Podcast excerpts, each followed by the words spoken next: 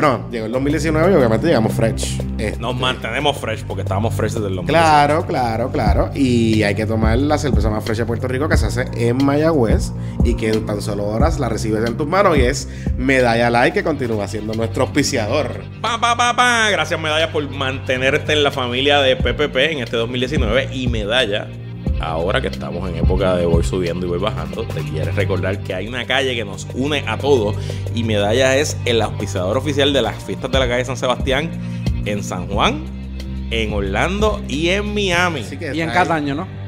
En Cataño me imagino también. Sí, hay una fiesta, hay fiesta en Cataño. Hay fiesta me- allí también. Me imagino que también Cano, usted puede conseguir, usted también puede conseguir su medalla allá en Cataño, Sí. donde te cogen la lancha. Así que, eh, importante. Apoyen todas las fiestas. Todas las Apoyen todas las fiestas donde quiera que usted esté. Si está en Miami, el evento en Miami va a ser el eh, sábado 19 y el domingo 20 de enero en eh, La placita, ¿verdad? la se llama la en el, restaurante de, De Julián Gil, Gil. la placita en Miami. Que hay una bandera espectacular de Puerto Rico ahí. es en Winwood, es en la 318 Northwest 23, eh, allá en Miami. El website oficial de fiestas de la calle Miami.com para que vean el itinerario de eventos, artistas, hay bastantes cosas pasando.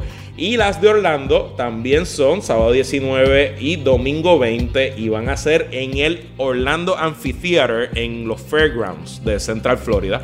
eh, que eso es el 4603 West Colonial Drive. Así que Un ya anfiteatro saben, bien chévere, bien cómodo para la familia, así que no- vayan para allá. No importa dónde usted esté, más de la mitad de nuestra audiencia está fuera de Puerto Rico, así que es el momento de que usted deje sentir, se, se- se siente ese calor puertorriqueño y la pase mejor con la mejor medalla, la, más, la mejor cerveza, la más fresh, Medalla Light, que son los auspiciadores del primer PPP del 2019.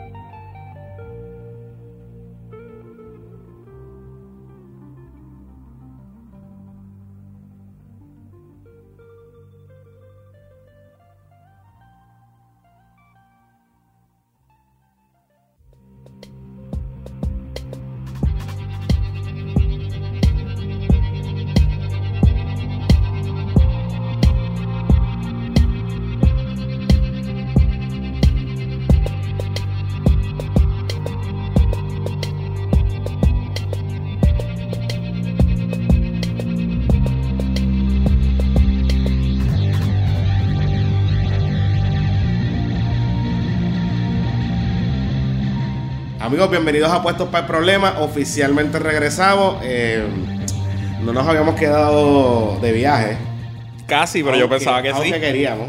Aunque Jonathan ya se bautizó como un, se ciudadano, un de, la, ciudadano de la Unión Europea. Me dice que ya solicitó Bu- asilo y esas cosas. busqué el apellido esos cefaldíes para ver A ver si cualifica. Papi, pero es que Para refugio, para refugio. Para refugio. no, hay- no hay poco, pocos lebrones judíos, brother. Pero hay Ayala.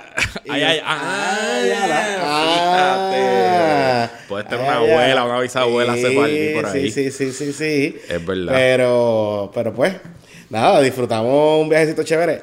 Oye, de hecho, en el viaje me encontré a dos Pero vi- pa- mataste dos pájaros de un tiro, ¿verdad? Primera vez a Europa y viste nieve. Y vi nieve. Muy bien. Y vi nieve. Eso es importante. Me cayó una nevada heavy en Suiza. Está... Para eso, Eso está Suiza. cabrón. Esto está duro. Y Suiza está salvaje. Pero Claro, el aer- el pero aeropuerto está- lo bregaron como No, no, no, no, es como. ¿verdad? Sí, sí. Si hubiese caído, si hubiese sido la operación de un aeropuerto puertorriqueño, cuando nosotros llegamos aquí de todo nuestro viaje, no había luz en el aeropuerto, las maletas se perdieron, ¿sabes? Todo ese tipo Ah, de ¿te perdieron cosas. maleta? Sí, sí, sí. Ah, O sea, pero pues, pero nada. Estamos en Puerto Estamos Rico. aquí. Estamos, de vivos. vuelta. en- Apareció en la, maleta. tú En sabes. las trincheras del Caribe. En las trincheras de la lucha. Sí. de la lucha, madrugando a los buitres.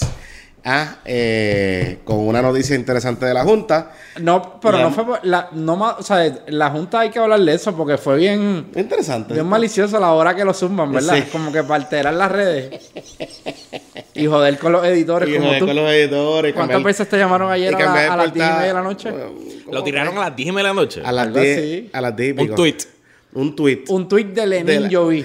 Fue un tweet de la, de la Junta de eso de la. Porque radicaron la moción, entonces genera la notificación Eh, exacto. automática y, Y- por ahí empezó. Y todo por el ahí mundo. empezó todo el mundo, ya tú sabes.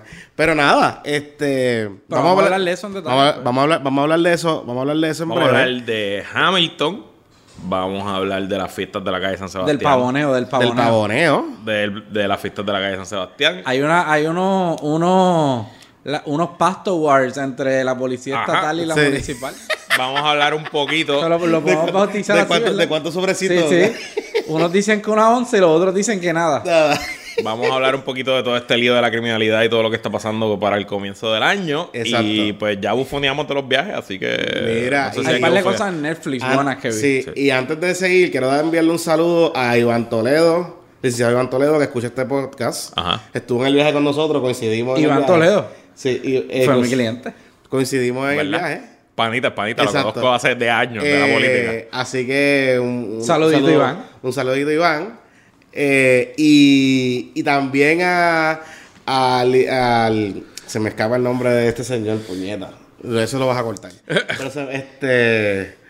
Ay, por aquí, López. Arrieta, López Arrieta, ¿cómo es que se llama? Gabriel, Gabriel, Gabriel. Que es súper fan de Exacto, este voy a volver otra vez. Y también quiero enviarle un saludo a Gabriel López Arrieta y a su papá, que lo conocí en el aeropuerto. Coincidimos en el vuelo fletado que, que hizo la agencia este, que nos viajó. Y su abuelo también escucha este podcast y es fan. Ah, ¿de Así verdad? que le envío Nice. un saludo, este, que me comprometí con ellos eh, y no me olvidé. Así que eh, gracias por, por el apoyo y por, y por el- lo que nos encontramos, las conversaciones. Dice que es fan, que le gusta, que, Eso está muy bien. que está sustituyendo a M. por- Oye, nos llevan escribiendo un montón que cuando Sí. viene el podcast, ¿verdad? Hay Así- mucho hype. Así que estamos aquí, estamos La de gente- vuelta. La gente no nos extraña y somos parte, somos parte de su semana, así que. Pero eso está bien. Agradecidos con el privilegio de que nos escuchen. Sí, y importante. otro año que va a ser mejor que el anterior. Así mismo es. Y gracias a nuestros auspiciadores, sobre todo a Medalla, que presenta este episodio. Bueno, hay muchas cosas de qué hablar. Vamos a empezar de atrás para adelante. Vamos a empezar con lo de la Junta, porque es lo más reciente. Y es lo que hay un montón de revoluciones. Y quiero volver aquí a decirlo, lo dijimos. Ustedes recuerdan que cuando nosotros discutimos la primera vez promesa en este episodio, en este podcast, cuando se radicó la legislación, se aprobó y se firmó. Nosotros hablábamos de que promesa contenía dentro de la legislación un framework, una estructura para que la Junta, a petición de la propia Junta, pidiera una auditoría de la deuda. Y pidiera una auditoría de las emisiones de la deuda. Eh, y ustedes recordarán que nosotros hablamos de que eh, era el, el- el- aparato legal que había disponible para investigar la deuda si la Junta quisiera y que fuera allí a, a la, a donde la jueza Swing y diga, jueza, nosotros hicimos una auditoría, pagamos una auditoría y encontramos que esta deuda se emitió de forma ilegal. ¿Verdad? Eso Más básicamente era lo que habíamos hablado en aquel entonces. Eso no es lo que ocurrió. Claro, claro. Pero, ¿qué pasa? Meses después, la Junta dice que ellos comenzaron a hacer una auditoría de la deuda, que contrataron una firma. No, no. Ellos no. Eso, eso hay que aclararlo. Hicieron Ellos contrataron diligence. a una firma que se llama Cobry and Kim. Una firma de Nueva York, bien respetada, compuesta de distintos ex fiscales federales, expertos en crímenes de cuello blanco y en asuntos de delitos económicos, investigaciones corporativas internas. Es una práctica. Como forense, como- bien sofisticada y bien compleja que se está desarrollando en Estados Unidos con todos estos ex fiscales federales que se están yendo a, a crear estructuras de bufetes tipo corporativo, pero para derecho criminal. Y, y que se sepa hasta ahora, ninguno de los miembros de esa firma tienen bonos, contrario a los No, otros no. asesores Ah, de la no, Junta no, que no, no. tienen bonos Entonces- de cofina, pero bueno. Yo como, lo- McKinley. McKinley, McKinley. McKinley. O sea, perdón. Te, te puedo decir, porque o sea, ya el informe se publicó, so no hay ningún problema. Yo tuve interacción con los abogados de esa eh, firma en el contexto de ciertas entrevistas que hicieron a personas para redactar su informe. Y a mí me estuvo bien curioso cuando veo la noticia de que la Junta está utilizando un informe que se hizo principalmente las representaciones que hizo la Junta y esos abogados en el contexto de esas investigaciones. Investigación, sí. era que estaban preparando un informe que era un informe que iba a ser utilizado para dar recomendaciones de policy al gobierno de Puerto Rico de cómo iba a actuar prospectivamente, pero que no era una investigación dirigida a fijar responsabilidad. Ellos nadie los encomendó a que fueran a fijar responsabilidad. En un punto en que está esa, esa contratación se da, empiezan las entrevistas, surge una, una solicitud, entiendo que fue del, de Korean Kim, al tribunal para que se le otorgase la misma inmunidad que le aplica a los miembros de la Junta. Y le dieron inmunidad de reclamaciones. Y ahí, uno atando los cabos, es que... Es que está... Ahora es que en- no entiende. a- ahora yo puedo entender que maybe en ese momento ya se tenía la intención, y yo no sé por qué no lo decían, Claro. de que el informe se iba a utilizar para fines prácticos que tuviese un impacto directo en el caso de título 3. De título 3. Que ya habíamos, había- habíamos hablado que sobre todo sobre las últimas emisiones de deuda, que eran las emisiones Fortuño García Padilla, que fueron las últimas dos, se había planteado de que había una posibilidad de que habíamos excedido el límite constitucional. Correcto. Que ya estamos, sea, ya estamos, estamos endeudados, pero estábamos sobreendeudados. Y que se podría argumentarle que esas emisiones en particular eh, hubo algún tipo de fraude o algún tipo de, de- de información que el gobierno de Puerto Rico o- utilizó para ir al mercado de forma ilegal. Ellos, ellos en. Esto se radica como una demanda. No es una demanda en sí mismo porque no es un caso nuevo. Se, se pone dentro del caso. Del caso de la juez Swain, que yo creo que ya va como por 10.000 10.000 documentos Mm. que hay en ese expediente. Básicamente es una industria entera, todo lo que está generando. Todos los sábados, sabemos, todos los sábados radican, todos los son, sábados son, creo que son 300 millones de dólares que se facturó el año pasado entre todos los abogados de todas las partes.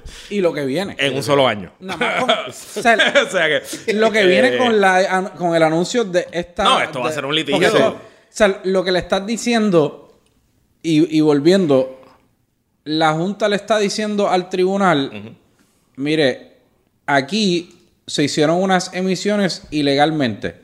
La pregunta es, ¿Qué vamos a ¿por qué? Porque violentaban los límites constitucionales y taca, taca, taca. Ok. Segundo. Tercero, ¿quiénes participaron y quiénes facilitaron que esas transacciones de emisiones de bonos se dieran? Pues bien sencillo. Un gobernador, presidente del Banco de Secretario de Justicia. secretario Una de Justicia, legislatura. Porque hay una- opiniones, un abogado que son bond counsel, porque el secretario de Justicia interviene en esas emisiones con unas opiniones. Sí, sí, sí, pero, pero eso no- se prepara en justicia. Claro, No, claro, claro. Fortaleza tiene unos abogados sofisticados que bregan con securities y el. BGF Claro. que prepara los documentos, se Y- los someten a justicia. Y esas para que emisiones fueron autorizadas por ley. Claro, También. claro. La legislatura. La- las dos. Así que la legislatura, en, en teoría la- también. El argumento, el documento es, el documento es bastante Lo seco. o sea, el documento no le da mucho drama a, No, a- lo que ese- porque es un documento legal, ¿no? idea. Por eso, pero si no ve los argumentos, lo que, como ellos, como la Junta va explicando, eh, está súper interesante y me pareció curioso que O'Neill y Borges no firma. No.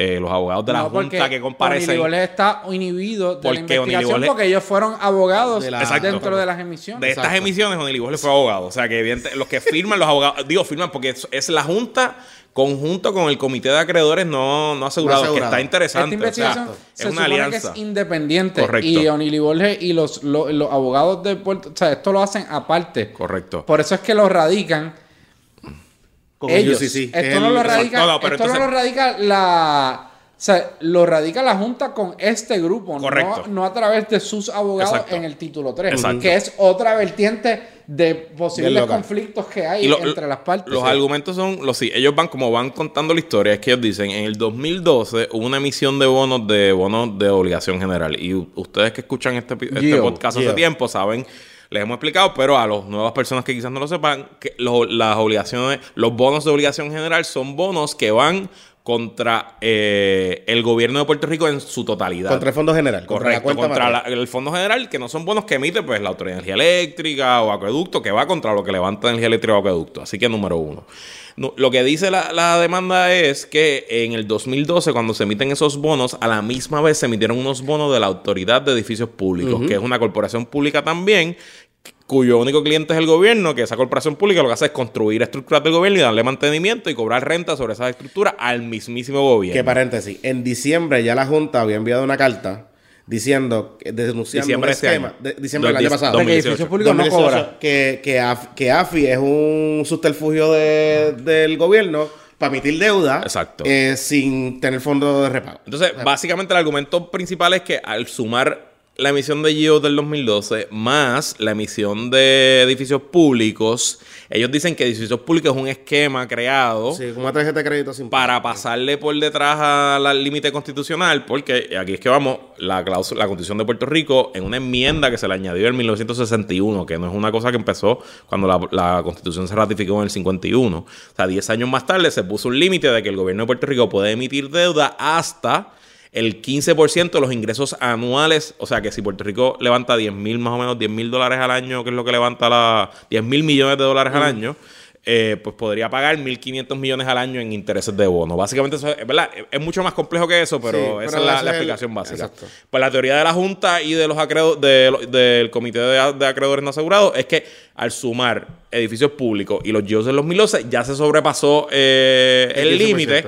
Esa transacción en 2012 es ilegal y adicional a eso, la transacción que hizo el gobierno de Alejandro García Padilla en el 2014, que fueron cuatro mil y pico millones en GIOs, también sería ilegal porque se sobrepasó el, ese threshold en el 2012. Que es, el argumento es, si se pasa, si se pasa el threshold constitucional, no está protegida por la constitución. Correcto. Que es lo que se plantea con Cofina. Correcto. Al ser fuera de Cofina, pues no habría fuentes de repago. En la, en la misma demanda, eh, la Junta explica eh, por qué en este caso los bonistas no tendrían derecho a recuperar. Eh, que hay, escu- había un poco de confusión. Esta mañana escuché un ratito a los croqueteros eh, diciendo que no, que si el Código Civil dice que cuando te engañan, pues tienen que devolverse las Sí, prestaciones, acreedores, etcétera. exacto. Eh, y entonces, pues, uno de los argumentos. Es el non-ride ad impledi Ajá, contra- ese mismo, ese mismo. Esa- eso, eso, eso mismo. Artículo 1077 del Código Civil. ¿Saliste bien en obligaciones? Ha, ah? ha- ha veni- ha venido reválida. Venido no, reválida. de y contrato. ¿Son Sí. cuántos? Como 14 requisitos. Exacto. Bueno. Y ha, venido reválida en que escoge. Así que, Pero el argumento acaso. que le hice, la- lo- el argumento que hace la a Junta. Michelle Godor. Saludito, maestro Godoro. Eh, el argumento que hace la Junta es que, primero, eh, brother, la constitución es clara. Y la constitución lo que dice es que el 15% es el 15%, and that's what it says. O sea, punto. Y lo otro que dice es que aunque hayan garantías en... Ellos tom- no toman las garantías del Código Civil, toman las garantías del, del Código de Comercio, el UCC, el Uniform eh, Commerce Code, que Puerto Rico adoptó, donde se dice que en efecto cuando hay una prestación en un, en un bono o en una- un instrumento de inversión y hay fraudulento, se deben devolver las partes. Lo que dice la Junta es que eh, la constitución va por encima de cualquier ley y no se puede mandar la constitución a través de una ley, so fuck you, váyanse a coger por...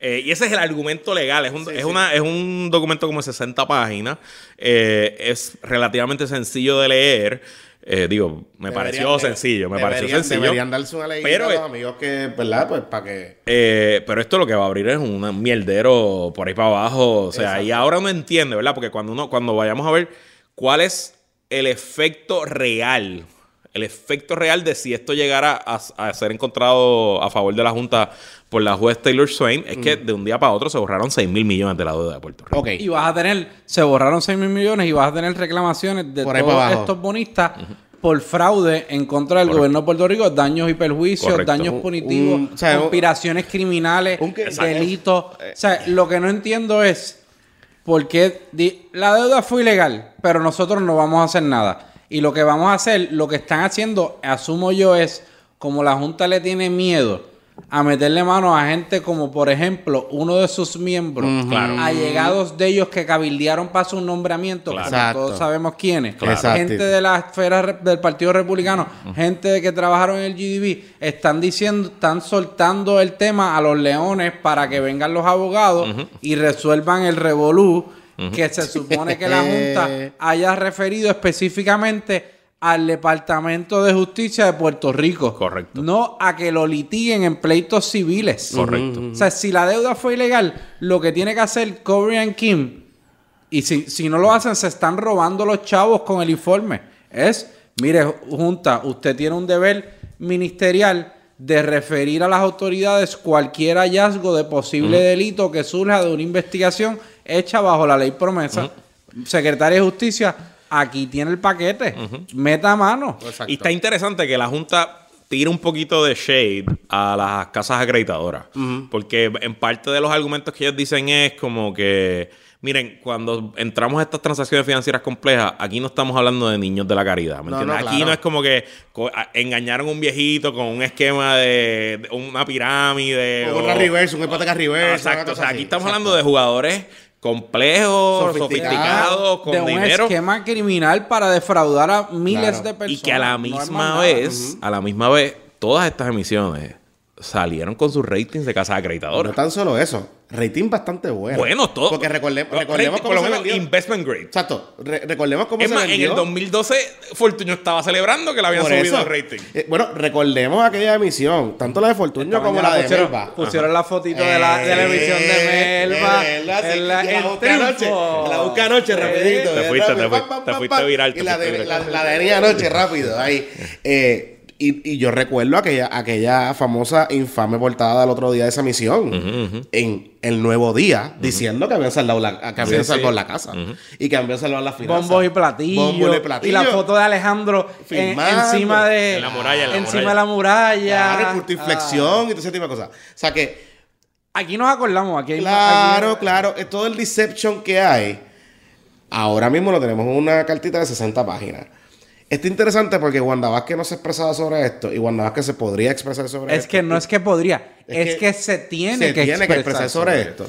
Eh, y me llama la atención que las autoridades federales, que había el año pasado un rumor sobre el sex, sobre todo, que había una investigación precisamente sobre esas últimas dos emisiones, no ha pasado nada. Pero de hecho, la investigación no era de prepa, yo creo. que era- había de prepa, pero también había de, de, de Mira, esas emisiones últimas. Yo finales. primero me alegro que la Junta se haya tardado dos años y medio en hacer esto, pero Claro. los poderes los tenían desde el principio y pues mejor tarde que nunca. Y aquí hemos todos los tres hemos sido partidarios de que Puerto Rico necesita un recorte agresivo Sí, sí, sí. sobre su deuda para asegurar su futuro, su futuro financiero. Así que qué bueno y que el primer bofetón le llegó a los GOs, fantástico. Pero hay un poquito de contradicción. Porque cuando estamos, hemos visto los otros acuerdos que ya se ha llegado, el acuerdo de los bonos del BGF, donde se fue extremadamente leniente con los bonistas, también. y el acuerdo con Cofina, que mañana, pues estamos grabando martes 15, mañana eh, miércoles 16 es la vista sobre ese, sobre ese acuerdo y sabremos, pues Va a después estar de yo en este- modo activo. eh, sabremos después de, de- de la- de que se publique este episodio y, ha to- cogido cantazo hoy eh, en Twitter. la- y hablaremos de eso en el próximo episodio, del, del resultado de esa vista. Eh, digo, yo no creo que mañana haya una decisión tampoco de la juez. Yo me imagino que eso será argumentaciones y la juez escribirá. Y hay cosas fuera pasando. Hay una, hay una pero pero me parece demasiado, me parece, me parece tan interesante que la Junta le di, llegue a un acuerdo con Cofina de pagar el 93% de los bonos seniors y el 56% de los bonos juniors. A la misma vez que le está diciendo a los GEOs, papá, los últimos dos emisiones de GEOs, que son las más grandes y las más buitres también. Porque los que compraron esas emisiones originalmente y luego en el mercado secundario son la- los más buitres, más buitres. O sea, en efecto. los, o los madrugados de los buitres de verdad son los, eso. los dueños de esas últimas dos emisiones de ellos son los más buitres, igual que lo que, lo que Cofina vendió. Porque hay mucha gente de Cofina que todavía queda que eran inversionistas originales o inversionistas, lo que se dice institucionales. Eh, no quedan tantos institucionales tampoco, pero bueno. Eh, pero me parece que a un grupo de buitres están siendo mucho más cariñosos que con otro grupo de buitres. Claro, ¿qué pasa? Que yo creo que Cofina a largo plazo es una entidad mucho más importante para el bienestar económico del gobierno de Puerto Rico. Porque Cofina, después de todo, es el IBU, ¿no? Y tiene chavo. Eh, y siempre tiene chavos. Entonces, pues quizás, eh, de hecho, podría haber hasta un argumento aquí. Si al final la Junta es exitosa y le borran 6 mil billones a, a los GOs, Cofina puede pedir más chavos. Ok, pero Exacto, vamos a hablar- Porque va a haber más chavos Ok, pero vamos, va- pero vamos a hablar de eso porque uno de los propósitos principales de la Junta es restaurar el acceso de Puerto Rico a, A los los mercados. mercados.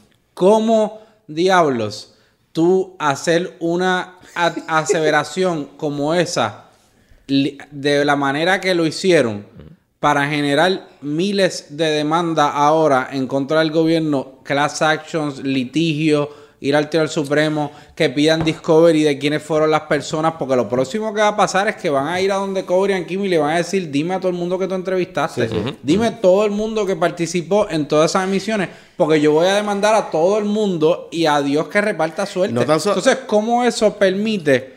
O sea, el mercado de, de valores de bono ve esa situación y tú crees que piensa, ah, esta gente de promesa sí que están logrando que Puerto Rico pueda volver al mercado con in- cofina o con que- mecanismo que sea negativo. inclusive es una locura. Inclusive en la vista de Swain, donde se va a ratificar el acuerdo de Cofina, se podría plantear allí, jueza, para el acuerdo este, porque esto que me están planteando, me está planteando la Junta ahora, cambia el juego. E- Esto O sea, cambia el plan fiscal. Completamente. Porque el plan fiscal está predicado en la cantidad de cash que va a tener Exacto. el gobierno disponible los próximos 40 años. y, Pues po- vas a tener. y podría plantear también la estructura de Cofina de por sí, volver a la pregunta original, ¿es legal o no la estructura que se creó para Cofina? Y lo interesante O sea, de Cofina es que habían argumentos para decir que Cofina es inconstitucional. Exacto. O sea, se podía hacer el argumento de que. Cofina fue un esquema para sobrepasar el límite de la deuda extraconstitucional. O sea, se- el, el argumento existe, sobre todo las últimas emisiones, lo del Cofina Junior. Eh, así que, pues, pues, me está interesante, ¿verdad? Todo el realpolitik y la decisión para llegar a esto. Me parece contra natura a lo que, a lo que la Junta se había, se, había, se había comportado hasta ahora. Y obviamente me parece muy interesante. Muy, muy Claro. interesante que, bueno, tuvieron que tocarle el gobierno de Fortuño con esa emisión del 2012, pero no tocaron a Caco García, que No. se fue del BGF en el 2014. Y que fue el que autorizó las primeras. Y que fue el que autorizó. Él no se fue en el 2014. 2000, ¿Cuándo él se fue? García. Ajá. En el 2011, antes. Ay, discúlpeme, discúlpeme. Exacto, 2011. Pero, es que pero- estoy confundido a Fortuño. Pero, se, pero- fue, se fue en 2011, correcto. Pero a donde entraron de Fortuño en 2012. O sea, no tocaron ni una sola emisión. La primera, las primeras. Eh, La... las, de, las de Caco al principio sí, no las sí, sí, tocaron. sí, sí, correcto. sí, por eso, por eso. Eh. Pero es que en ese intervino un secretario de justicia que estaba, sabía lo que Ah, bueno, está bien. Eso puede ser también. Eso puede ser también. Ah, tirando ahí la tuya, eh. El chévere, el chévere, No, el chévere. no. No, ah, no. Eh, Ah, no, no. no, ¿qué va a hacer? Ok, pero interesante. que, que hagan el podcast otro. a Claro, otro para podcast. y que ya. lo diga. ¿Verdad? Que diga por allá lo que Que quiera. Goofy haga el podcast y ya. Mira, eh, oye, hablando de eso, la reacción, obviamente, en las redes sociales, lo que hemos visto, eh, ha sido eh, celebración, de hecho, básicamente. Celebración como con. Pero como con. Como, como que, ajá, como que. Como que. Fochicaca, como que fochicaca, como Me que. gusta lo que estás haciendo junta, pero me sigues cayendo mal. Ajá, como que. No, eres mala. No, no quiero darte. Odio que me gustes. Odio que me gustes, pero pues. pero me gustas. Eh, Eh, pero, básicamente, es lo que habíamos planteado. O sea, había una estructura dentro de la Junta. Y si se podría. Si se podía haber movido la oposición de tal manera de que hubiesen presionado a la Junta antes para que se expresara sobre esto, probablemente estuviese cambiado. si se hubiera movido el gobierno para eso. Claro. El gobierno mismo el podía. gobierno mismo. Porque, ¿verdad? Y, y ahora, pues ahora hay una pelea entre si la comisión de la auditoría de la deuda valía la pena o no valía la pena. Y Ricky, el gobernador, dijo que, que ves, esto comprueba que no vale la pena. Y Natal, por el otro lado, dice, no, no, ves, les dije que tenemos que hacer esto. Independientemente de ese debate, que por quién, que eso es básicamente ponerlo en la mesa y medir quién lo tiene más. ¿Quién orina más lejos? Ajá, ¿Quién orina más lejos? Eh, lo cierto es que sí se podía Sí. sí se podía eh, recortar agresivamente la deuda con una postura agresiva del- de la Junta desde el principio, ¿no? Eh, y una postura agresiva de todos los sectores. Esto que era no lo cuando le hablábamos de los haircuts. De los Claro, haircuts. Que, no- claro. que después nos decían, ¿cómo que Y es una ahora, lo que le están proponiendo es No, ahora es una un pelada off- de cabeza. ahora es Off with their head. Off with their head. Para hacerle el acero. hacerle el acero sin cerquillo ni A lo nada. loco, a lo loco, a lo loco. Y sigue por ahí para abajo. Este, sin contar que lo habíamos hablado aquí, que si el acuerdo de Cofina se ratifica tal y como está, probablemente 10 años más tarde vamos a tener que hacer otro. Sí, hoy, hoy hay un... El economista Martín Guzmán de la Universidad de Columbia. Había que planteado- es un economista súper prestigioso y que colaborador de Joseph Stiglitz. eh, pues, pues presentó un informe eh, donde dice que al final del día con el acuerdo de Cofina vamos a acabar pagando más en intereses que con el acuerdo original. Vamos a acabar pagando casi cuarenta y tantos mil millones de dólares. Y él estima que en los próximos 10, 11 años va a volverse a ser insostenible el pago, el pago de la deuda. Eh, yo, ¿verdad? Y quizás hay un poco de, en esta última acción de la Junta con los GOs, hay un poquito de reconocimiento, yo, yo espero, soy optimista en esto, que seguir imponiendo altos pagos de deuda e austeridad a los puertorriqueños, lo único que está logrando es que se siga yendo la gente de Puerto Rico.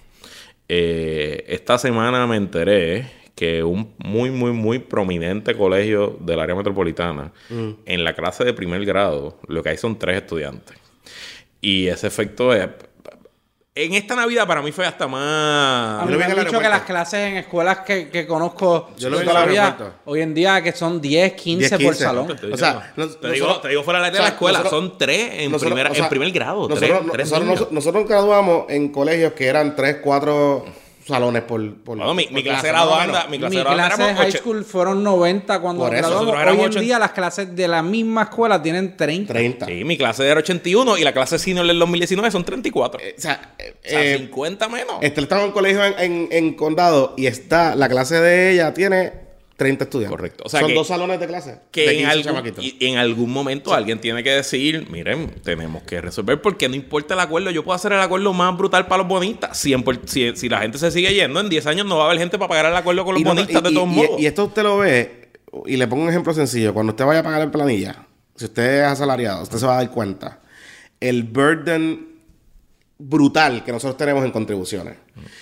Entre el IBU y lo que usted paga, lo que le sacan, y usted lo que tiene que pagar en planilla, ¿Sabes si usted es qué? asalariado. está- Bendito, a- Ana cobró hoy su primer cheque con el 10% de, Y- de la retención. y es- por eso, y se porque, la- porque se la aumentaron de 7 a 10 y ahora no y ahora los, los primeros 500. No, ahora o sea, que antes hasta los primeros 2000 eran gratis, no te Exacto. quitaban nada. no, Ahora era es desde los primeros 500. Entonces, No, antes eran a los primeros 1500. 1500, exacto. tú exacto. sabes, entonces, pues Está duro lo del 10%. Está duro. Entonces, me- por eso te digo, o sea, y no hay ningún incentivo. O sea, si tú te dices, "Pues, voy a buscar otro guiso", Y al final se lo, se van a devolver completo. A Ana, Sí, probablemente. pero- Pero, pero, le quitaron todos los meses O sea, yo eso. estaba, o sea, yo que estaba hablando, estaba hablando ayer con unos, con unos amigos médicos. Me dicen, mira, que el 4%, el 4% es un palo. Pero solamente para los médicos. Claro. Entonces, los demás. Claro. Que, que, o sea, y yo entiendo lo que el A los, gobierno quiere abogados, hacer. a los abogados le afecta un montón y a los profesionales Por que trabajan por cuenta propia. Claro. Entonces, yo, yo sé que el gobierno, hay una política pública de retención de médicos y que hay una situación Sí, porque si se van todos los médicos, nos acabamos hay de una, hay una situación de crisis, yo la entiendo. Pero a la misma vez, pues, ta- tienes demasiado leveling fields en, en el, en el juego que no hay ningún incentivo. O sea, si tú te buscas otro guiso, te van a clavar por otro lado. ¿Sabes? Como que al final del día no, no hay manera, ni tú tampoco te sientes incentivado de seguir trabajando, ni tú, ¿sabes? Es un cash 22. Así que, ¿verdad? Lo que me lleva al asunto de WIPR, que quería hablarlo con ustedes. El Y- pavoneo, el pavoneo. y es que el gobierno de Puerto Rico, una de las situaciones graves que nosotros venimos hablando hace años, desde que empezamos aquí en este podcast, es el asunto de por qué no se han definido lo que son los servicios esenciales. Promesa dice que el gobierno de Puerto Rico, y es la Junta la que tiene que exigirle al gobierno de Puerto Rico, dime cuáles son los servicios esenciales y eso es lo que vamos a pagar. Lo que no es servicios esenciales no se va a pagar eh, y vamos a empezar a ajustar con el sobrante de lo que está ahí. Y el efecto que tiene es que la carga contributiva baja y puedes jugar con otras cosas para incentivar la economía, etcétera, etcétera, etcétera. A lo que voy es, en el siglo, en el 2019 que estamos hoy, WIPR, tal y como lo conocemos hoy, y ojo, y quiero subrayar esto, no es que la televisión pública y la cultura y la educación, eh, hay que invertir en eso, claro que sí. Pero tal y como conocemos hoy a la Corporación para la Difusión Pública de Puerto Rico, no funciona. O sea, no podemos tener una operación, no podemos pagar una operación que cuesta 6, 7, 8 millones de dólares al año. No genera ni un solo ingreso. No lo ve nadie en Puerto Rico, absolutamente nadie. Y no estás No ni educando. Ana estaba viendo el otro día el Great eh, Baking que, que Ah, porque que está lleno de lata. En, el, sí. en, el, en, el, en el y yo, en verdad, eso es lo que está pero eso, ahí. pero eso es programación enlatada. O Y novelas le estoy- coreanas. Digo, Ah, ya yo no las dan, pero Ah, estuvieron por años. eso es una programación que le compra Sí, la claro. corporación. no, O sea, pero que está cabrón que estemos pagando para que transmitan. Para que transmitan para shows que transmitan tú no eso. puedes ver. Eso está en Netflix. Se lo puedes ver en PBS. En PBS tú te metes en, bajas la aplicación de PBS y lo ves. Eh, o sea, y el modelo que nosotros tenemos de la Corporación para la Difusión Pública ahora mismo, lamentablemente no es sostenible. Yo sé que habían unas discusiones ahí en Twitter, en las redes sociales, de la cultura y la educación. Mire, la, La cultura y la educación, yo urraca. sigo, yo, yo sigo viendo a la misma gente guisando hace 35 años La con los mismos, esa que si mismas shows de Chucho, Chucho, que si Johanna, la Rosalía, la otra y la otra, es- tú sabes. Eso es tremenda mierda la programación. Ay, ¿qué? no, que sí. Eso es patrimonio. No. Patrimonio, cojones. Entonces, entonces, no, uno, que va- uno, uno, ¿verdad? Yo que tuve la oportunidad de, de ir a Europa, que hay una buena televisión pública en todos los países que visité. Bueno, el primer Eh, ejemplo es BBC. Pero es O televisión. sea, mira las series que producen, Y pero son- obviamente no podemos compararnos con eso. Por Pero eso- BBC es otra cosa. O sea, Sí, BBC pero, pero es, es un modelo de televisión Correcto. pública que funciona. Esta televisión española, que es otro modelo de televisión pública que funciona. Correcto. El modelo que nosotros no tenemos, que tenemos en Puerto Rico, no funciona por la simple y sencilla razón. A la gente tiene que entender, esto es bien sencillo. Nosotros tenemos un canal de televisión que a la misma vez de que distribuye, produce.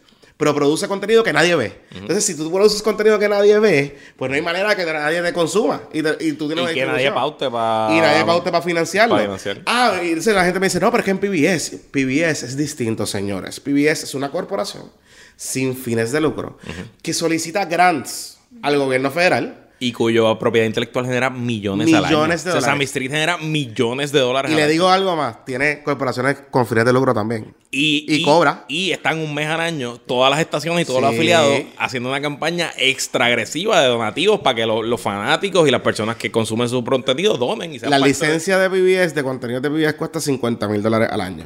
50 mil billetes le cuesta a cada emisora. Y ellos lo que hacen es producir contenido, las emisoras se encargan de distribuirlo. Puerto Rico no puede hacer eso porque nosotros somos un solo país. Correcto. No podemos producir contenido. ¿A qué se lo vamos a distribuir? ¿A, a los canales comerciales? O sea, no lo podemos hacer. Así que no podemos mantener No, la y estructura. adicional a eso, Punto. estamos con una Pero no hay que darle mucha vuelta. WIPR es tremenda mierda. Hay que trancarlo y hay que venderlo y ya. Sí, yo- a mí no me, yo no voy a llorar porque cierren WIPR. Y lo cierto es que O sea, le hay, podemos le podemos hay sacar- instituciones del gobierno que, como WIPR, que, que es hora ya de que se, se tome la decisión. Pero hay que decirlo, es una mierda. Coherente de ¿Cuál es el miedo a decir? Le podemos- do- una agencia del gobierno de Puerto Rico es una Le mierda. podemos sacar 6 millones de pesos fácil a la señal. Y quedarnos con Skeleton Tours y el gobierno quiere quedarse con algo para producir contenidos y whatever y distribuirlo otra vez de otra manera. Se puede quedar. Te va a costar probablemente un millón de pesos al año. I can deal with that. Podemos vivir con eso. Pero la estructura, o sea, el taller de arte dramático, ustedes me perdonan, pero el taller de arte dramático aquí tienen un chorro de personas allí que no hacen absolutamente nada. Y no es que me lo, me lo estoy inventando. Yo trabajo allí, yo los vi todos los días, leyendo libretos que no hacían absolutamente nada. Radionovelas que no se transmiten. Se graban radionovelas. Nosotros tenemos contenido allí grabado, metido, escondido es que allí. quien escucha radio novela. Radionovelas que no se transmiten, que no se transmiten. Ahora, quítale que la, que la legislatura se tarde un momentito en darle los chavos al taller dramático de Lucy Boscana y toda esa gente. Se meten a la legislatura, forman un reperpero, los medios lo cubren, y se salen los legis- legislativos y le dan los chavos de nuevo. Entonces, no podemos, hay que ser realistas. Si por un lado estamos hablando de que hay que cortar los contratos de fotuteo, que, hay que, contra- que hay que cortarlos, pues también hay que cortar también la grasa donde hay que cortarlo. O sea, hay agencia, la Comisión Estatal de Elecciones puede trabajar dos años. Es una locura ejemplo, que ¿sabes? cueste 30 millones al año la comisión de elecciones. Eh, eh, eh, en mi programa de radio, Heriberto Martínez le dice a todo eso el costo el gasto político. Que en Puerto sí. Rico seguimos aumentando impuestos, seguimos recortando en ciertas áreas, pero el gasto político no se recorta. ¿Y qué es el gasto político? La comisión, la legislatura, WIPR, esas ciertas áreas donde se esconden, eh, se refugian eh, los partidarios del gobierno y por ahí, por ahí se va un montón de dinero. Y lo- es la realidad. Pero, importante, podemos cortar el gobierno a cero, lo cual es imposible.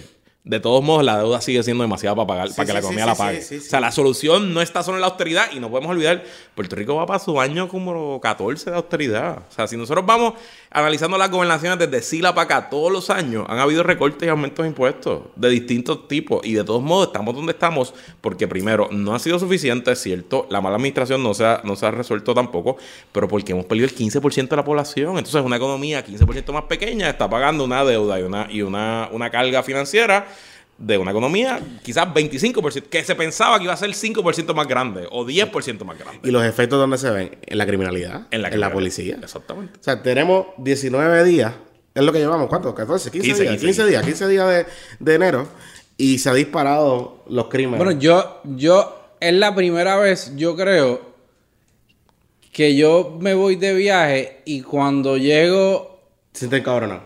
no, no, a veces te sientes encabronado, pero llego y no me siento seguro en el camino de la Valdoriotti a mi casa a cinco minutos. Porque lo que había visto la noche antes era que le habían metido 18 mil tiros a un tipo en la marginal de la casa de, que da a la urbanización donde vive uno de mis panas más cercanos, que yo paso por ahí, a veces almuerzo en la España. O sea, uno coge por ahí mil veces en un mes. Por lo menos yo que, que vivo en esta área y tengo amistades allí, o sea, y, y voy de vez en cuando. O sea, y, y llegar de estar de viaje en sitios donde yo me sentía, donde yo no hablaba el idioma, pero me sentía totalmente seguro caminando a las una de la mañana, solo, con mi esposa, con par de panas, en una calle en Revolut, ¿sabes? Con caminando en aeropuertos, en, cruzando pa- entre países con seguridad que es, ¿sabes? Más difícil es entrar a la Corte Federal que la seguridad que yo pasé para volar Nunca. en, dentro de Europa. Yo nunca sé, o sea, eso de Entonces tú invasiva- llegas a, a Puerto Rico y está, el ambiente está bien, bien tóxico a nivel, ¿sabes? Mediático de querer inundar a la gente con las imágenes de la violencia, de apelar a las emociones con los videos en las redes sociales, de crear la histeria de la seguridad, de que no se puede salir, de que la cosa está mala, de que la- o sea, y la realidad es que nadie, nadie quiere tener una calidad de vida en una Claro. ciudad donde esa es el, el day to day. Tú sabes, que si mataron a, a uno en Dorado, que si mataron a uno en Guaynabo, que si en Los Frailes, que si en Santurce. O sea, cada rato en Santurce matan gente. O sea, todos los fines de semana. En las áreas aledañas. ¿Y qué, qué puede hacer uno, tú sabes? Limitar la salida, andar asustado por ahí. O sea, no caminar. Si tienes un mudarse. reloj bueno, no usarlo. O irte de Puerto o Rico. mudarte. O sea, y, la, y, la, y cada día la propagación de estas cosas y, y parte del tema de las redes sociales y de las emociones como juegan con la gente va a seguir creando problemas, tú a sabes. Mí, a mí me, a mí me, es la primera vez, la primera vez que yo te puedo decir que yo he pensado salir de si yo tengo que, se me quedó algo fuera de mi casa de noche y tengo que salir a comprar algo al, a farmacia, al supermercado, lo he pensado dos veces en salir. Y no necesariamente porque haya tenido un incidente de inseguridad. Es que tú sales a la calle, probablemente tú guías por ahí, la mitad de esa avenida está Sí, oscura. Me bajo en el parking del sitio, está oscuro. Eh, el sentimiento de inseguridad, probablemente que llevamos años en esa, o sea, a lo mejor, pero uno está más aware y más pendiente por todo lo que está pasando. Entonces, a la misma vez, Y por las redes sociales. Y por las redes sociales, Porque el video del cuántas veces tú no viste, vamos a hacer, Sí, cuántas no. veces tú viste el, yo te garantizo, y no te voy a hacer la pregunta, yo te garantizo que el video del tiroteo al frente de la España en Socul lo viste más de una vez. pues claro. Claro. Y lo viste Y varios veces ángulos. Y de ángulo, ángulos. de ángulo, A ver, y, eso te, eso te, Sí, te descojona, te Todo, descojona. todo puertorriqueño que se levantó el día de Reyes Se recibió descojona. ese video por WhatsApp. Te. Punto. O sea, eso llegó Bueno, por yo WhatsApp. estaba, yo estaba, me acababa de levantar, eh, yo creo que estaba en, estaba en Milán de camino para coger un avión para Berlín y me, me bajo para montarme el taxi y está mi hermano y lo primero que me dice, diablo, ¿viste el video de la masacre? Y yo ya lo había visto y le dije, sí, está el garro. O sea, como que yo estaba por el carajo, Por el carajo, ajá. y ya, ya me habían enviado el video en WhatsApp como en cinco chats. Entonces, Y la, y la verdad, la, la consecuencia, o sea, el narcotráfico es un problema cabrón. Claro. Sin solución fácil. Yo creo que sin solución. Y la posición geográfica y la relación de Puerto Rico con Estados Unidos y todo eso siempre va a hacer que Puerto Rico sea parte de la ruta del narcotráfico. Y eso es algo que, pues, a menos que movamos la isla del lugar, no, no, hay, no hay mucho que se pueda está hacer. apretado, estamos apretados. O sea, ¿verdad? Y eso, eso es una realidad y pues, pues, y, y Puerto Rico ha sido un país violento no, no desde el narcotráfico, en toda su historia. O sea, Y, y hay libros, de- Fernando Picot tiene un libro famosísimo que, que básicamente cuenta la historia de los presos en Puerto Rico por tres siglos. Y cuando vemos esas historias, pues sabemos que Puerto Rico siempre ha sido un país violento. Así que yo... Y, y- y sin duda las redes sociales aumentan el efecto y nos sentimos más vulnerables por ello. Pero la realidad inmediata de este aumento que vivimos hoy es la caída en las investigaciones criminales y las convicciones. Esclarecimiento. Eh, Y hay una relación casi directa, la vemos. Las veces que ha bajado la criminalidad en Puerto Rico en los últimos 20 años ha sido con un correspondiente aumento en, en el esclarecimiento de casos, sobre todo en asesinatos. Porque los asesinatos, en su inmensa mayoría, al estar relacionados al narcotráfico, hay personas especialistas que son sicarios. Sí, sí, sí. Entonces tú arrestas a un sicario, ese sicario lo acusaste por uno o dos asesinatos, pero probablemente tiene 20 en las costillas. Pero cuando el sicario se Y siente... hay una inteligencia de la policía Claro. en esa área. Y, lo- y los, pero lo cierto es que las convicciones criminales es lo más difícil del trabajo policíaco y del trabajo fiscal. Es lo más complicado, es lo más tiempo que toma. Entonces estamos hablando de unos policías desmoralizados que están cobrando una mierda, que no se pueden retirar, que han perdido casi un poquito como el 30% de la fuerza. Muchos de ellos no tienen ni balas ni chalecos. O sea, eso No tienen, ni, no tienen ni radio. y no tienen, es que, y no tienen el incentivo. No, no se sienten lo suficientemente valorados como para exponer su vida a un riesgo. Y porque, tienen familia. Claro. y todo eso es entendible. Claro. El problema del narcotráfico en Puerto Rico va a seguir, la droga se va a seguir consumiendo, se va a seguir ve- vendiendo, va a haber drogas en ciertos momentos que la gente va a usar, va a cambiar. Eso es como todos los vicios. Eso no, no, no tiene fin. La gente, por alguna razón u otra, Se sigue metiendo. se va a meter cosas al sistema. That's, a- that's it. Eso no, no es- nadie lo va a cambiar. o sea, no es- Ni el Estado, ni los gobiernos. Lo que va... Lo que pasa es que hoy en día la criminalidad... O sea, ya yo no sé ni si llamarle crimen organizado. O sea, porque no es... O sea, el- los narcos de la época de los años 90 en Puerto Rico, pues había un, eran unos estilos bien distintos Era a los narcotraficanos. de- no es que eran corporativos, es que eran personas de, de una mentalidad que eran de la calle, que hacían, vendían, estaban involucrados en actividades delictivas, pero que tenían un, o sea, dentro de lo hipócrita que es, un cierto sentido de que había una ética dentro de lo que es ese mundo. Y que no permitían violencia arbitraria, que si iban a ejecutar a alguien, lo iban a ejecutar, pero lo iban a hacer de una manera que no iban a afectar Mecánica, la comunidad, que no se iban a dejar ver. O sea, ¿Tú crees que el jefe de un de un, un, un capo de estos que la gente look up to por, porque son tipos inteligentes y organizados hubiera ordenado un hit como el que ma- mandaron en la... O sea, son los más sloppy que yo he visto en mi vida. Te estás limpiando un tipo en una marginal Exacto. sin salida. Que, que tienes que dar reversa para salir para el expreso o tienes que brincar por una vela. Entonces tienes edificios enfrente, te están mirando de todos lados, hay cámaras, le estás dando tiros a un tipo en la calle. O sea, eso no es crimen organizado. No, no, no. O sea, si un narco sofisticado va a matar a alguien, lo van a matar y va a ser una, una Sí. cosa, tú sabes, que no es ese. Eso es.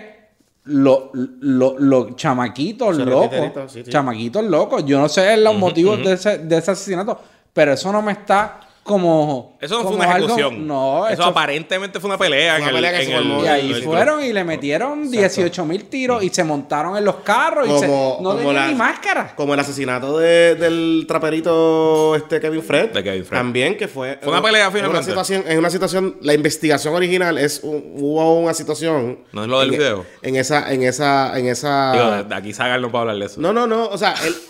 El- no, no, no, no, no, no, no. El, el, el rumor del video, eso. Eso es chisme pues, eso es de- chisme, qué sé yo, del, del, del, del reggaetón. Pero lo que ocurrió, aparentemente, es que hubo una situación entre él y, otra, y otras Ok. personas allí. Y pues lo, se lo Los soplaron. saliendo las margaritas. Es que eh, las margaritas a las 5 de la mañana. Pero mucha gente dice, ah, eso fue narcotráfico. No necesariamente. Puede que eran unos anormales Sí. intoxicados con un arma de fuego ilegal que se metieron en una pelea y dijeron, vamos a Sí, matar sí, al sí. tipo. Y fueron, hicieron, hicieron el asesinato más sloppy que yo he visto sí. en mi vida porque los cogieron a los cuantos días Ah, y han ya. arrestado como a cuatro.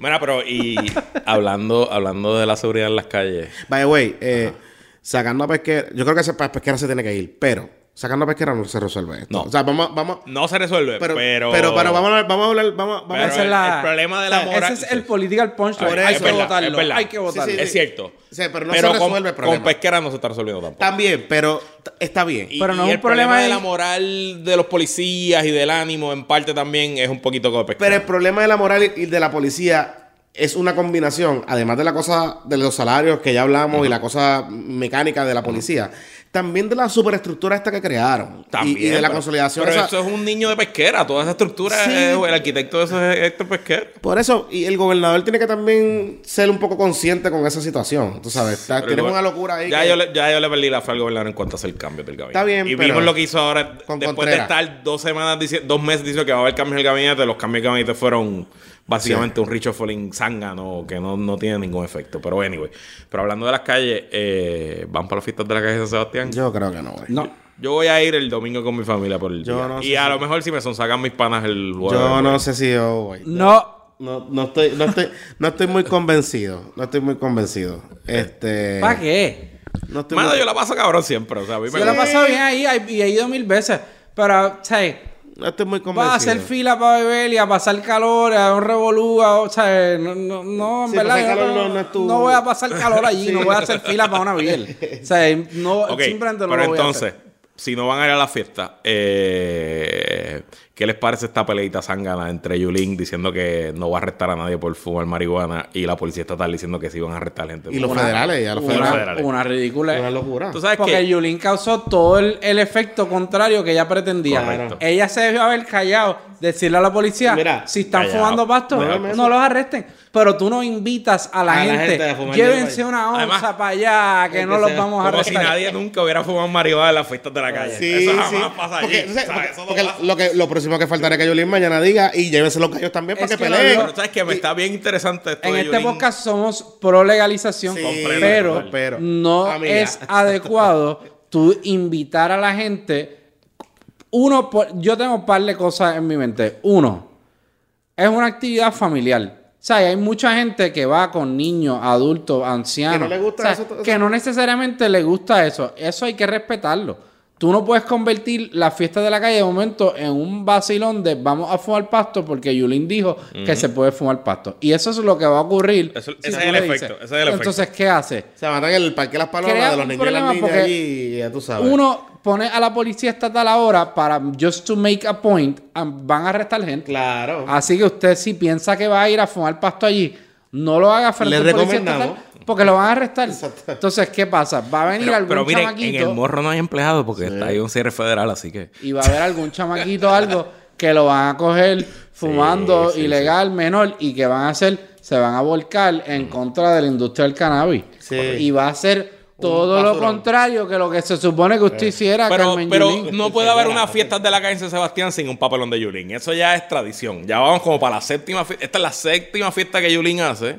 Y Sí. es- siempre ha habido un papelón. ¿Se acuerda del cateo patrio? El cateo patrio. La pelea. Hay la- otra demanda otra vez contra las demandas Panamericano. de Gonzalo Alfredo. O sea, que eso, O sea, eso, eso es, tan, eso es tan, tan, tan importante de la tradición pintoresco como, como- la- la- Sí. las, las comparsas y cantarlo subiendo y bajando. Exacto. Pero eh, interesante este tema de Yulín y el cannabis. Por porque- favor, si usted pone un post de voy subiendo, qué sé yo qué, esta semana lo voy a bloquear de las redes sociales. Pero mira, lo que quiero decir que esto es algo que yo Oye, creo que... este Ten- mirado. Yo creo que esto es una exclusiva que nadie nunca ha dicho. ¿Qué? Este cambio de Yulín sobre el cannabis es un viraje de 180. ¿Por qué? Yulín era la política más en contra de cualquier tipo de legalización o discriminación con el cannabis. Pero ¿y por Hasta que habló con los que- demócratas en, en- en No Estados tan, Unidos. no tan solo eso. No, yo creo que- hasta que vio los patentes. Hasta que primero que, patente, que le está llegando una vez, le llegan esos dispensarios en cash a Exacto. pagarle la patente. Por Así que eso. está viendo eso. Seguro. No, y segundo, porque está corriendo y se dio cuenta. Pero miren, yo esto, esto yo lo y, sé. le llega, y le llegan todos esos barquitos. Esto yo lo conozco allí que de- se paran el de Bio San Juan. Yo lo conozco de personal y propio conocimiento. ¿Qué? Ustedes todos saben, y es amigo de este podcast, ha estado aquí, que yo fui director de, ca- de campaña de la campaña de Ricardo Luis Ramos. Y Ajá. una de las propuestas principales de Ricardo, la primera propuesta grande que hicimos fue la legalización del cannabis recreacional. Y como parte del proceso, después de que habíamos montado el plan, teníamos, habíamos convocado la conferencia de prensa, habíamos hecho el website, los videos, yo le digo a Ricardo, bueno, Ricardo, yo creo que deberíamos que tú llames a la alcaldesa para decirle que vas a hacer esto mañana para que no la coja de sorpresa, para que ella no, para que ella no se entere en el periódico, ¿verdad? O que le llegue, porque le pueden preguntar, le pueden pedir una reacción.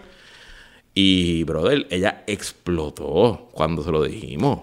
Pero explotó fuerte y de decirnos que esto era un error lo que estábamos haciendo, que no lo hiciéramos. O sea, fue una cosa complicadísima, un momento bien complicado en la campaña. Eh, así que me está súper curioso este cambio de postura. está curioso, se llaman patentes municipales. Y, Y digo, me le- alegro, me alegro. Qué bueno que ojalá sean más personas eh, y ojalá este mismo cambio que haya sufrido lo sufran los políticos dentro del Partido Popular que todavía están en contra de la, de la legalización y en el PNP también. Vamos a hablar de la boricuada de Hamilton, ya para ir finalizando. Hamilton está, entra en su segunda semana Está en su segunda semana. de Run en Puerto Rico.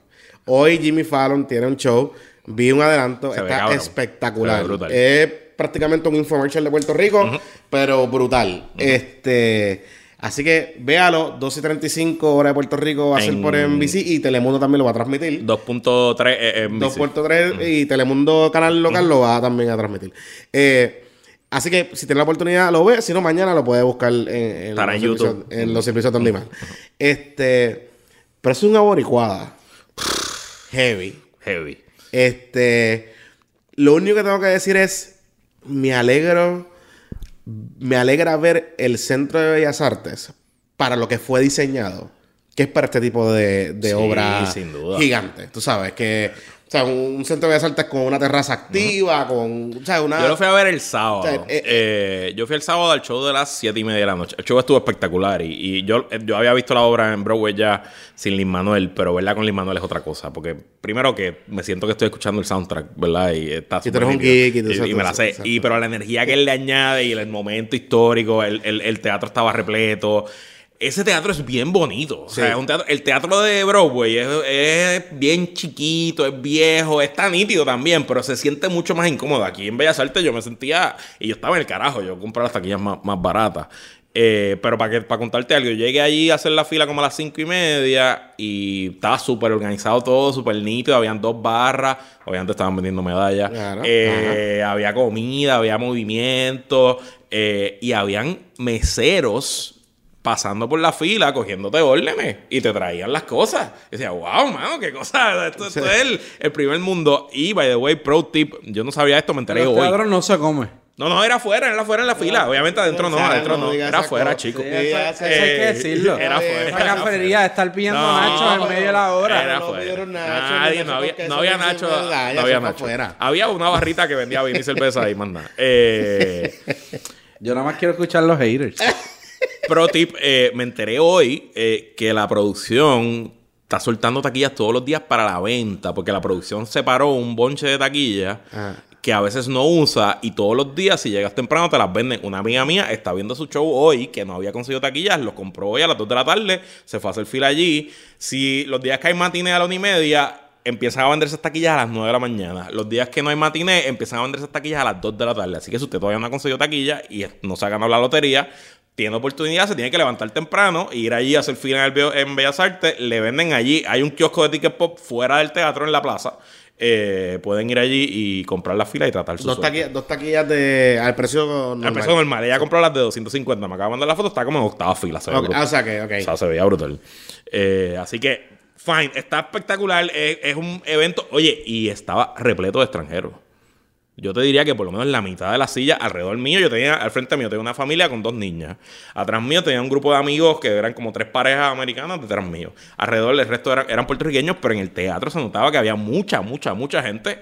Y yo me atrevo a decir que este es el evento que más extranjeros traído a Puerto Rico. Oye, hablando de boricuada, tenemos que hablar de la manifestación de los estadistas. Había 30 personas allí vestidas de... ja- había habían un pájaro. 30, habían- como habían 15. ocho, habían- mano.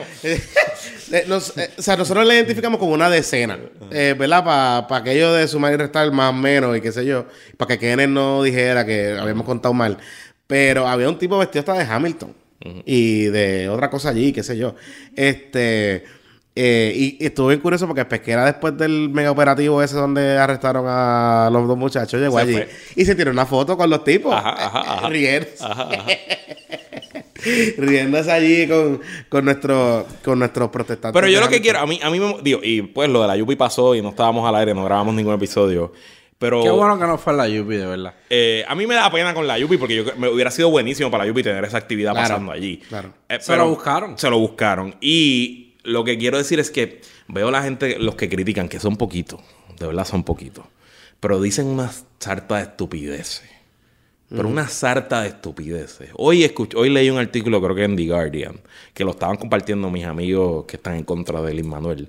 Eh, que dicen que es el papá de promesa ¿verdad? Ajá, primero, como si Lin Manuel hubiera escrito promesa. Eso es ridículo. A mí Y- lo y que pasa además, es que no o me sea, cae bien el tipo. Pues está bien, pero una cosa es que no te- tampoco lo que haya dicho de por mí. Una cosa es que no te caiga bien o te caiga mal, pero no reconocer que este tipo creó el fenómeno del teatro más importante del siglo XXI hasta ahora y que porque él lo quiere hacer y porque él quiere atraerlo a Puerto Rico, lo estamos No teniendo la sé si es el fenómeno más grande, Herrero. Ha sido bien exitoso. Es el fenómeno más grande del sabes- teatro. Del siglo XXI, es el fenómeno más grande del teatro. Más que Lion King. Del siglo XXI, claro que sí. Lion King es una película. Lion King es una película. No, más que lleva desde los 90. ¿Cuál ha hecho más chavo? Bueno, pero es que no, no pueden Ah, comparar. pero no puedes digo, decir. Yo no sé, porque Hamilton tiene seis, seis shows ah, eh, permanentes corriendo. O sea, que hace bastante dinero. Pero anyway, a lo que voy. Eh, Vamos a hacer la encuesta. ¿Cuál es el Federalist Paper favorito de, Chico, no de- digas de esas la gente porque se electrocuta a la yo- gente. Eh, no, empieza a joder, porque este- entonces... Yo iba a hacer el poll el otro día aburrido. No, no. Pero dije, déjame no tirar No. esto. que después, entonces, Hamilton escribió 51 de los 78 Federalist Papers. Anyway, Mira, eh, um, perdí la hilo. Ajá, pues este profesor estaba diciendo, ay, esos musicales, eso no es puertorriqueño. En Puerto Rico nadie consume musicales. Y yo, o sea que, cabrón, para que tú favorezcas algo es que tiene que ser una obra de Manuel Seno Gandía traído al teatro. te voy a explicar O sea, una cosa. si- o sea, tú me quieres decir que si vienen los miserables al viejo a Bellas Artes no lo vamos a ver porque Pero mira, no es pero puertorriqueño. mira, pero mira, mira, mira, Puñeta, mira el mano. clusterfuck que nosotros tenemos aquí, en la boricuada puertorriqueña. Roberto Ramos Perea, que es el tipo más anarquista, El tipo más el insolente llorón del más mundo. loco, la cosa más... O sea, está el far left, él está en el far, far, far de la left. Eh, escribió una tremenda reseña, by the way, que, porque es tremendo escritor, o sea, tengo que dársela. Lo es. Tremenda reseña de Hamilton. Y la conectó de una manera que cuando tú la lees, yo que no estaba tan motivado de ir, yo leí la reseña y dije, espérate un momento. Tú Es sabes, que hay como que que. ir, mano, hay que ir. O sea, eh, eh, el tipo, como él construye la narrativa y dice lo que el Manuel logra a través de Hamilton y este tipo de cosas, y prácticamente habla y le dice a su gente independentista, guys, o sea, esto es prácticamente lo que nosotros luchamos y whatever, es prácticamente a través de la historia de Hamilton. Correcto. O sea, si lo entendiéramos. Digo, y él no, él no está llevando un mensaje en esa obra que tenga que ver nada con Puerto Rico. ¿me entiendes? Él no escribió esa obra diciendo esto es un mensaje sobre Puerto Sí, Rico. sí, sí, sí, él escribió esta obra porque se estaba leyendo una biografía del tipo en unas vacaciones y se inspiró y le quedó cabrón. Y, y entonces, como que, ¿por qué mezclar? ¿Por qué tenemos que mezclar lo que es una pieza de arte y de cultura que te puede gustar o no te puede gustar, igual que te puede gustar el teatro musical o no te puede gustar, con lo que es nuestra historia y nuestro colonialismo y nuestros 500 años de lucha y nuestras ridículas y nuestras peleas Y hay, que internas ser- basuras, hay- ¿sabes? y hay que dejar la gente también Que sea- vivir y que la sean gente sea feliz, y que sea feliz. Si a usted no le gusta Hamilton, Pues pues, no. no. vaya.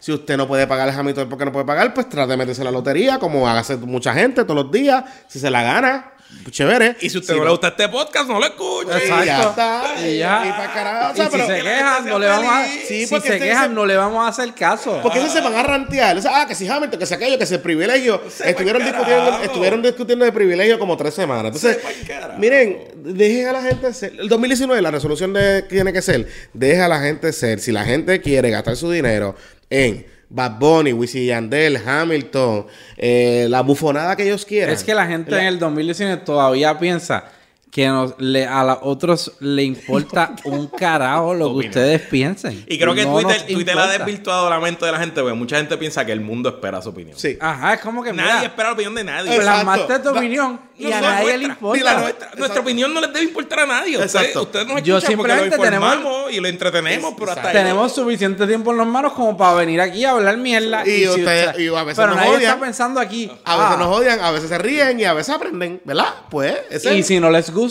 no lo escuche. Exacto, pero síganos escuchando. Este, Y ya. eh, y siga compartiendo este podcast. Gracias por estar con nosotros. Este es el primer episodio del Vean 2019. Cominsky Meso de Netflix y Killing Eve en Amazon. Eh, ahí viene de Lorena Series que está, la estaba promocionando Amazon también. Cominsky Meso es la mejor comedia del año. A mí me dio influenza la semana pasada y estuve cuatro días en casa tirado y vi Ozark, que nunca la había visto. Ok. Los dos seasons me gustó mucho. Está bueno. Me gustó mucho. Es como un Breaking Bad en Missouri, pero la diferencia principal entre Breaking Bad es que aquí los niños saben y son parte del esquema. Ozark está cabrón. Eh, ¿Te gusta más que Breaking Bad? Sí. A mí no me gusta más que Breaking Bad. Ok. Pero está bien. Breaking Entonces- Bad es medio, medio charrito. No, Breaking Bad está cabrón.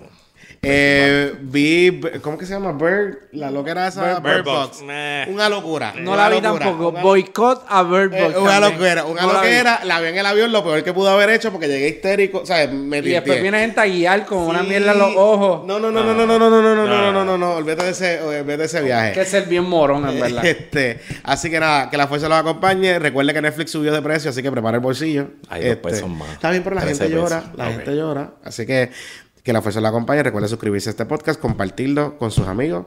Y que nada. Nos vemos la semana que viene. Si nos quiere seguir escuchando, no escuche. Si no, pues. Que la fuerza los acompañe. Esa es la actitud del 2019.